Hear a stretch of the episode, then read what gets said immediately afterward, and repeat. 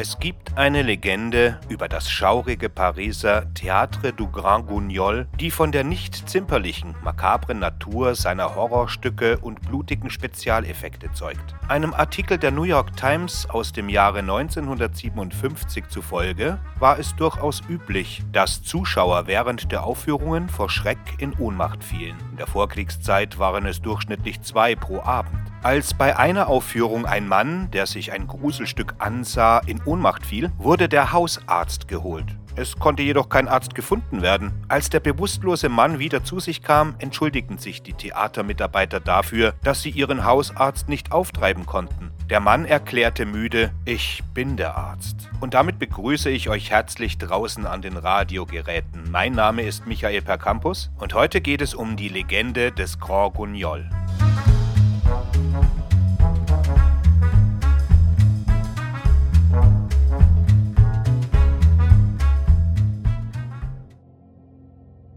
Das Grand Guignol, das von 1897 bis 1962 in Betrieb war, war eine Theaterinstitution, die eine Reihe von kurzen, provokativen Stücken aufführte. Zwei bösartige, brutale Horrorspektakel mit blutigen Verstümmelungen und Morden und dann zwei extrem alberne, komische Shows. Der Wechsel zwischen Horror und Komödie wurde als Douche écossaise, heiße und kalte Dusche bezeichnet. Die beiden Formate arbeiteten Hand in Hand. Sie zogen das Publikum in ihren Bann und wuschen es dann sozusagen ab.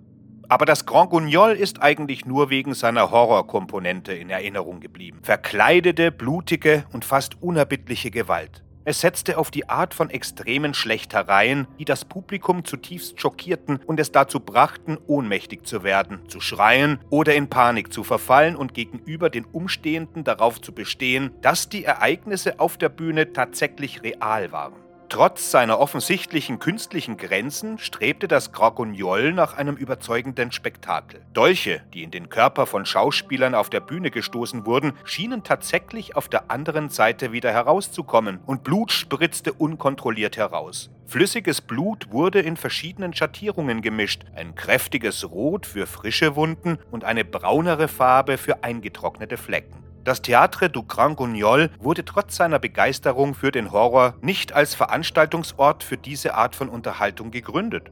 Im April 1897 von Oscar Metenier, dem Gesellschafter des Théâtre Libre im Pariser Stadtteil Pigalle gegründet, verfolgte das Grand Guignol zunächst naturalistische Ziele. Das bedeutete nicht, dass die Stücke, die Metenier für sein neues Theater auswählte, nicht als schockierend oder sensationslüstern galten. Metenier, der vor seiner Karriere als Schriftsteller und Theaterimpresario ein ehemaliger Polizeisekretär war, war vielmehr daran interessiert, das, was er bei seiner Arbeit erlebt hatte, mit Nachdruck hervorzuheben. Die Not der Arbeiterklasse und die realen Kämpfe des Pariser Kleinbürgertums. Und er stellte dieses düstere Leiden so lebendig wie möglich auf der Bühne dar, oft unter Anprangerung durch die Kritiker. Das Théâtre Libre war ein Privattheater und daher frei von Zensur. Aber laut dem Wissenschaftler Daniel Cherroux wurde Meteniers Stück La Famille andernorts nicht öffentlich aufgeführt. Vor dem Grand Guignol produzierte und schrieb er Stücke dieser Art für das Théâtre Libre und experimentierte mit kreativen Entscheidungen, die das Publikum verblüffen und gleichzeitig das System scharf kritisieren sollten.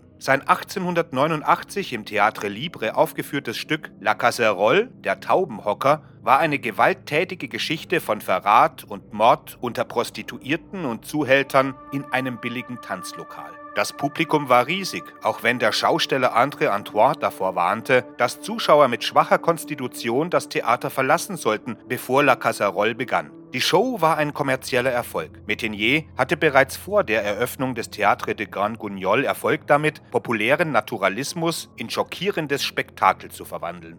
Als das Théâtre de Grand Guignol eröffnet wurde, wich es nicht von den zahlreichen Präzedenzfällen seines Vorgängers ab. Bei der Premiere am 13. April 1897 wurden acht kurze Stücke gespielt, darunter eine Bühnenadaption von Guy de Maupassants Mademoiselle Fifi, eine Geschichte über den Alltag in einem Bordell während des Deutsch-Französischen Krieges, und La Brème, die Geschichte eines Mädchens, das sich seiner Schwester als Prostituierte anschließt, um das finanzielle Auskommen ihrer Eltern zu sichern. Zur Zeit der Gründung des Théâtre de Grand Guignol hatte der Naturalismus aufgehört, eine intellektuelle und künstlerische Randbewegung zu sein und war stattdessen zu einer regelrechten Modeerscheinung geworden. Cherou schreibt über diesen Wandel. Viele seiner Motive und Techniken sickerten in die populären Künste und das allgemeine Bewusstsein ein. Zu Beginn der 1890er Jahre erlangten die Themen des einfachen Lebens in der Grafik des Plakats und der Lithografie sowie in der Verschmelzung von Musik und Poesie im Lied große Popularität.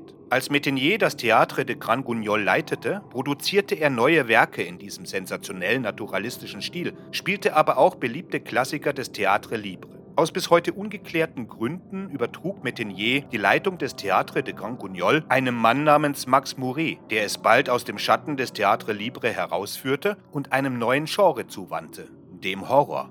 Der Horror am Théâtre de Grand Guignol war jedoch immer noch in einer naturalistischen Tradition verwurzelt. Der Naturalismus von Metenier war zwar besonders skandalös, hatte aber auch ein soziologisches Ziel, nämlich die wahren Heucheleien des kapitalistischen Lebens darzustellen und das Elend der Arbeiterklasse zu betonen. Maurice Version des Théâtre de Grand Guignol verwendet die Handlung von Meteniers Stücken als Formeln, denen andere schockierende, blutige Aspekte hinzugefügt werden können. Durch Maurice wurden die realistischen Ambitionen des Theatre weiter mit dem Bestreben vereint, für sein enthusiastisches und bis dato unerschütterliches Publikum populär und innovativ zu bleiben. Unter Maury entwickelte sich das Théâtre de Grand Guignol zum Théâtre Libre, das sich in seinem Aufführungsstil vom Melodram inspirieren ließ, auch wenn die Handlungen der verschiedenen Stücke weiterhin die Ausbeutung unschuldiger Menschen aus der Arbeiterklasse zeigten. Die Wissenschaftler Richard J. Hand und Michael Wilson weisen in ihrer Geschichte des Theatre darauf hin, dass Naturalismus und Melodram zwar zweifellos auf ähnlichem Quellenmaterial beruhen, aber dennoch sehr unterschiedlich sind. Während das Melodrama Stücke mit sentimentaler und predigender Moral in einer Welt produzierte, in der die Gerechten, die unter Elend und Armut litten, im Himmel belohnt wurden, erklären sie, war der Naturalismus eine viel radikalere Doktrin, in der die bürgerliche Gesellschaft für die Verrohung der Menschheit verantwortlich gemacht wurde. Die Einbeziehung des Melodrams ermöglicht die Betonung einer naturalistischen Geschichte, zum Beispiel mit realistischen Schauplätzen, die auf die Ausbeutung der Arbeiterklasse durch die Bourgeois hinweisen während gleichzeitig der stark repräsentative Charakter des Dramas betont wird. Das Melodrama selbst hatte seine Blütezeit Anfang bis Mitte des 19. Jahrhunderts, aber die Bewahrung vieler Elemente des Grand Guignol-Theaters ist möglicherweise ein Beweis für ein lang anhaltendes innenpolitisches Unbehagen. Auch der Aufstieg des englischen Melodrams wurde zum Teil durch die tatsächliche Korruption des Bürgertums beeinflusst. Vielleicht spiegelte die Aufnahme des Melodrams in den Zeitgeist des naturalistischen Theaters Frankreichs Geschichte des Verrats durch seine höheren Mächte wider, aber auch eine Geschichte, in der öffentliche Brutalität einst eine Form der Unterhaltung war. In einem Artikel von 1957 heißt es, Während der Französischen Revolution waren die Zuschauer in Scharen gekommen, um die Guillotine in Aktion zu sehen. Aber seitdem hatten sie kaum noch Gelegenheit, sich zu amüsieren. Das Grand Guignol nutzte ihre Frustration geschickt aus. Die Folter ist seit König Ludwig dem 16. verboten, sagte eine Figur in einem Grand Guignol-Klassiker. Zu dumm, lautete die Antwort. So sehr diese melodramatische Wendung auch nachdenklich stimmen mag, das Melodrama braucht Übertreibung, um erfolgreich zu sein. Diese Stücke mögen Anklagen gegen die unterdrückerischen sozialpolitischen Regimes gewesen sein, aber ihre Übertreibung bei der Darstellung dieser Unterdrückung mag beruhigend gewirkt haben. Egal wie schlimm oder schrecklich die Dinge sind, sie sind genauso schlimm wie das, was auf der Bühne zu sehen ist. Und wow, sie waren wirklich schlimm. Das vielleicht berühmteste Grand Guignol-Stück ist Le Laboratoire des Hallucinations von Delord, das die Geschichte eines Arztes erzählt, der erfährt, dass seine Frau ein Verhältnis mit einem seiner Patienten hat, woraufhin er sich rächt, indem er sadistische Gehirnoperationen an diesem Patienten durchführt, bis er den Patienten natürlich in den Wahnsinn treibt und dieser sich wehrt, indem er dem Arzt einen Meißel in den Schädel rammt. Eine prothetische kahle Kopfhaut war das Geheimnis. Nachdem der Arzt den Schädel seines Patienten geknackt hatte, konnte er seine Kopfhaut überzeugend zurückziehen, um die Vivisektion durchzuführen. Überzeugende Spezialeffekte und fesselnde Bühnengewalt waren die Markenzeichen des Théâtre de Grand Guignol. In den guten alten Zeiten war es in der Tat selten, schreibt P.E. Schneider 1957 in der New York Times, bereits am Ende der schrecklichen Zeit des Grand Guignol, es war seltsam, dass man nicht wenigstens ein paar Leute sah, die wütend und taumelnd zum nächsten Ausgang eilten. Als einmal eine Frau, die gerade abgestochen worden war, auf die Bühne zurückkam und eine leere, blutende Augenhöhle zeigte, fielen sechs Leute auf einmal in Ohnmacht.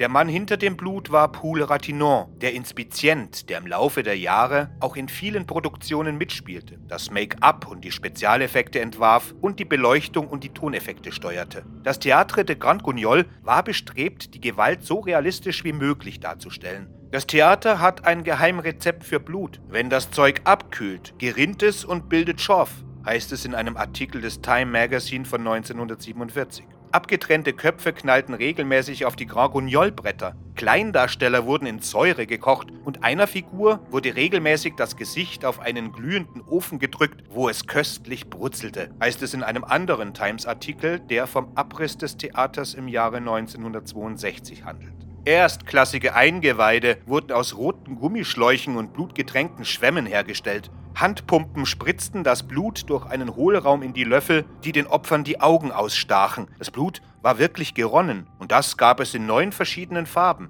Als das Theater schließlich geschlossen wurde, gehörte diese Requisite Charles Nonon. Er hatte alle Blutsorten täglich selbst gemischt. Vier Jahre nach diesem Stück schrieb der Mitautor des Grand Guignol, André Delorde, ein Handbuch für Schauspieler, in dem er den effektiven Spielstil erklärte. Der Mund, schreibt er, halb geöffnet, Überraschung, Freude, weit geöffnet, Erstaunen, vorgezogene Unterlippe, Verachtung, Mürrischkeit, Ignoranz, Unterkiefer ausgefahren, Wildheit, Zähneklappern, wahnsinniger Schrecken. Delort war einer der wichtigsten Figuren des Théâtre de Grand Guignol der berühmteste und produktivste Autor des Theaters. Er schrieb zu Lebzeiten über 150 Werke. Seine Werke, die als La Prince de la Terreur bezeichnet werden, wurden von 1900 bis 1950 am Theater aufgeführt und sind in ihrem Schreibstil zwischen Naturalismus und Melodram angesiedelt. Delort schrieb sein Schauspielerhandbuch als Empfehlung für den allgemeinen Berufsstand und nicht speziell für das Théâtre de Grand Guignol. Doch oft ging es bei der Schauspielerei um die schnelle Anwendung von Taschenspielertricks. In einem Stück zum Beispiel muss ein Mann eine Frau verstümmeln, indem er ihr Vitriol ins Gesicht schüttet. Sie kämpfen, die Frau im Würgegriff des Mannes, beide mit dem Gesicht zum Publikum. Damit sie einige Augenblicke nachdem er ihr Säure ins Gesicht geschüttet hat, wirklich verwundet aussieht, musste die Schauspielerin, die die Rolle spielte, bei ihren eigenen Spezialeffekten sehr zurückhaltend sein. Hand und Wilson stellen eine Hypothese auf, wie dies erreicht werden konnte. Die Lösung, die wir gefunden haben, besteht darin, den Fokus der Aufmerksamkeit von Jean auf Henri zu verlagern, unmittelbar nachdem er ihr Säure ins Gesicht geschüttet hat. Die Säure war in Wirklichkeit Bühnenblut, das für den Fall verwendet wurde, dass jemand einen kurzen Blick erhaschen konnte, bevor Jean ihr Gesicht mit den Händen bedeckte und sich qualvoll auf dem Boden wälzte. In der Zwischenzeit rückte Henri in den Mittelpunkt des Geschehens, der in seinem Rachefeldzug immer manischer wurde und die Aufmerksamkeit auf sich zog. Dies bot Jean die Gelegenheit, Gelegenheit, unter dem Vorhang, der die Chaiselon bedeckte, nach einer Schale zu greifen, in der sich eine Mischung aus Himbeermarmelade, Bühnenblut und Vaseline befand, die sie sich ins Gesicht schmieren konnte, bevor sie sich schließlich auf dem Höhepunkt des Stücks dem Publikum präsentierte. Die Realitätsnähe der Spezialeffekte im Théâtre de Grand Guignol war besonders auffällig, weil das Theater selbst so klein war.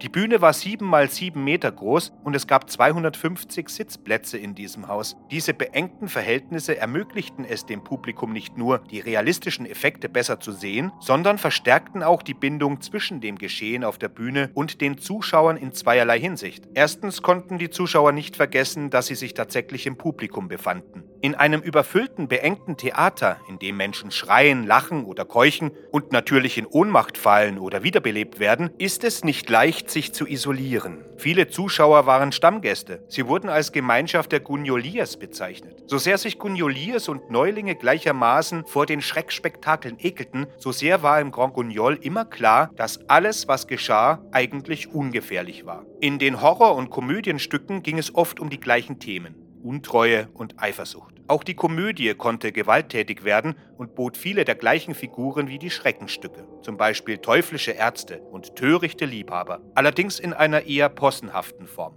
Durch die Verkleinerung derselben Archetypen, die das Publikum Minuten zuvor schockiert und erschreckt hatten, wird diesen Figuren das Gift gezogen. Dies wurde noch dadurch verstärkt, dass viele der gleichen Schauspieler von Horrorstück zu Komödienstück wiederverwendet wurden, die sich zwischen den Episoden herausgeputzt oder geschminkt hatten. Außerdem waren die Schauspieler von Abend zu Abend bekannt, während einige von ihnen Berühmtheitsstatus erlangten. Die Schauspielerin Paula Maxa trat in den 65 Jahren des Bestehens des Theaters am häufigsten auf. Von ihr wurde Folgendes gesagt. Kein einziger Zentimeter ihres Körpers wurde verschont. Sie starb mehr als 10.000 Mal auf etwa 60 verschiedene Arten und wurde mehr als 3.000 Mal vergewaltigt. Auch ihre Hilfeschreie wurden zu Klischees. Mel Gordon stellt fest, dass sie 983 Mal Hilfe, 1263 Mal Mörder und 1804 Mal Vergewaltigung rief. Und dann gab es natürlich noch die Vorhangrufe. Figuren, die tot oder verstümmelt waren, standen nun auf und verbeugten sich, als ob nichts Schlimmes passiert wäre. Schneider schreibt, als eines Abends der verunglückte Rennfahrer aufstand, um sich zu verbeugen, rief eine nette Dame im Publikum, Oh, er lebt, was für eine Schande.